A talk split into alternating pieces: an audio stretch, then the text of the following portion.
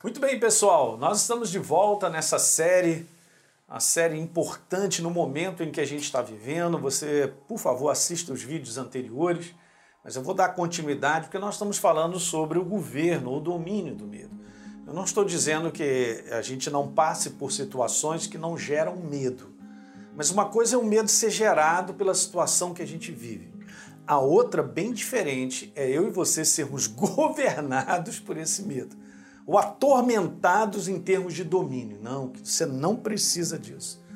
Ok? Cristo Jesus já fez uma obra na cruz do Calvário e quebrou toda essa ação.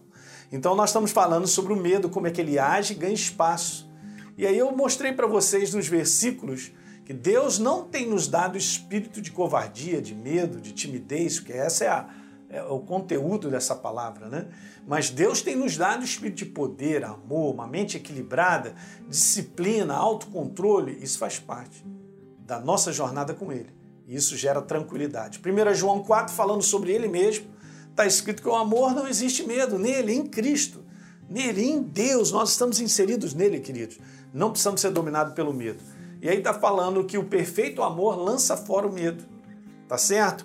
E quem teme não pode ser aperfeiçoado no amor de Deus. Então, quem deixa ser vencido ou governado, dirigido pelo medo, não está sendo aperfeiçoado. Então, a tendência natural, como eu falei, e eu quero que você preste atenção, do homem na naturalidade de enfrentar situações como nesse momento a humanidade está enfrentando, é sempre ser vencida pelo pavor e pelo medo, porque não tem nada para poder quebrar essa impossibilidade, ok?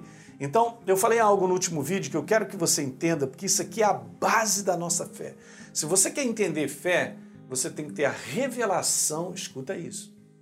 Se você quer entender verdadeira fé em Deus, você tem que ter a revelação no teu coração do quanto Deus te ama. Porque o fundamento da fé é o entendimento do amor de Deus na pessoa de Jesus por nós. Como eu disse no vídeo passado, ele não morreu por qualquer coisa. Ele morreu pela pelo ser que ele criou segundo a sua imagem e semelhança. Para eu e você resgatar a humanidade que estava atrelada a uma natureza que a condenava no inferno. Graças a Deus. Então veja bem, você tem que crer, coloquei bem grande, hein? Você deve crer. Você precisa crer que se Deus ama alguém, esse alguém é você. Mas, mas ninguém me ama, olha só, não tira o parâmetro desse mundo. Não fica pensando em quanto você é rejeitado na prática porque alguém não gosta de você. Né? Pode ser o seu chefe, pode ser até um familiar seu dentro de casa. Isso aí é muito comum. As pessoas se sentirem desvalorizadas. Né? Elas terem esse sentimento de que ninguém gosta delas, né? de que elas são rejeitadas. Mas preste bem atenção no que eu quero te dizer. Você não pode pegar essa minha declaração nesse vídeo como uma declaração tentando pegar um sentimento nisso. Você tem que acreditar nessa declaração. E a declaração é bem própria, porque está escrito aqui, ó. Você tem que crer que se algo, que Deus ama alguém, esse alguém é você. Porque ele morreu na cruz do Calvário por nós. Eu sempre costumo ensinar a igreja para dizer assim: não procure sentir Deus porque eu estou levando para um lado muito humano de sentimentos. Não faça isso, pastor, eu não estou sentindo Deus, eu acho que ele me abandonou e tal. É tudo da tua cabeça, porque você está buscando um sentimento.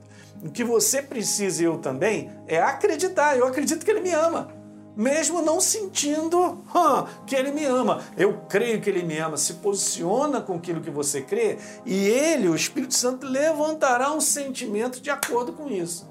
Ele testemunhará no teu coração de que ele te ama. Legal?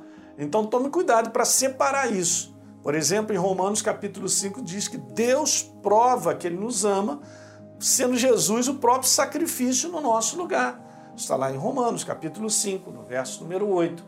Então ele não, eu não preciso sentir que Deus me ama. Ok? Ele te ama, ele foi para a cruz do Calvário. Então, quando você olha a obra da cruz, e que você olha e chega em casa e você reflete que você é uma nova criatura, isso é a prova que ele te ama. Então se agarre a isso, porque essa é a base da nossa jornada de fé. A fé ela existe em Deus porque Deus me amou. Se ele não tivesse me amado, ele não iria para a cruz do Calvário. E amar não é um sentimento, é uma manifestação. Tá certo? Então a prova de que ele me ama foi ter ido para a cruz e feito essa obra. Então toma posse da verdade de que ele te ama. Então essa é a base da nossa fé. E pastor, por que o senhor está falando sobre isso? O assunto não é medo? E justamente. Olha só, no, no amor não há medo. Se você tem sido aperfeiçoado no amor de Deus, na obra da cruz, e você tem valorizado e meditado sobre quem você é, a real identidade, a justificação, o medo não controlará a tua vida. O pavor, o desespero não controlará, porque você sabe que você está seguro em Cristo Jesus.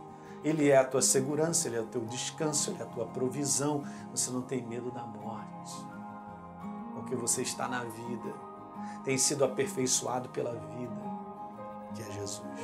Legal? Dá um like no nosso programa, se inscreve aí no nosso canal, por favor, deixa um comentário que é importante para todos nós. E lembrando que eu venho falando nessa série desse novo livro que nós lançamos aí, digital, para que você possa adquirir. Ele é muito amplo para falar muito mais do que em cinco minutos eu estou conversando aqui contigo. E ele vai te abençoar. Aliás, eu vou dar essa declaração. Ele vai te curar se por um acaso você está sendo controlado, dominado pelo pavor, pelo medo. Legal? A gente se vê.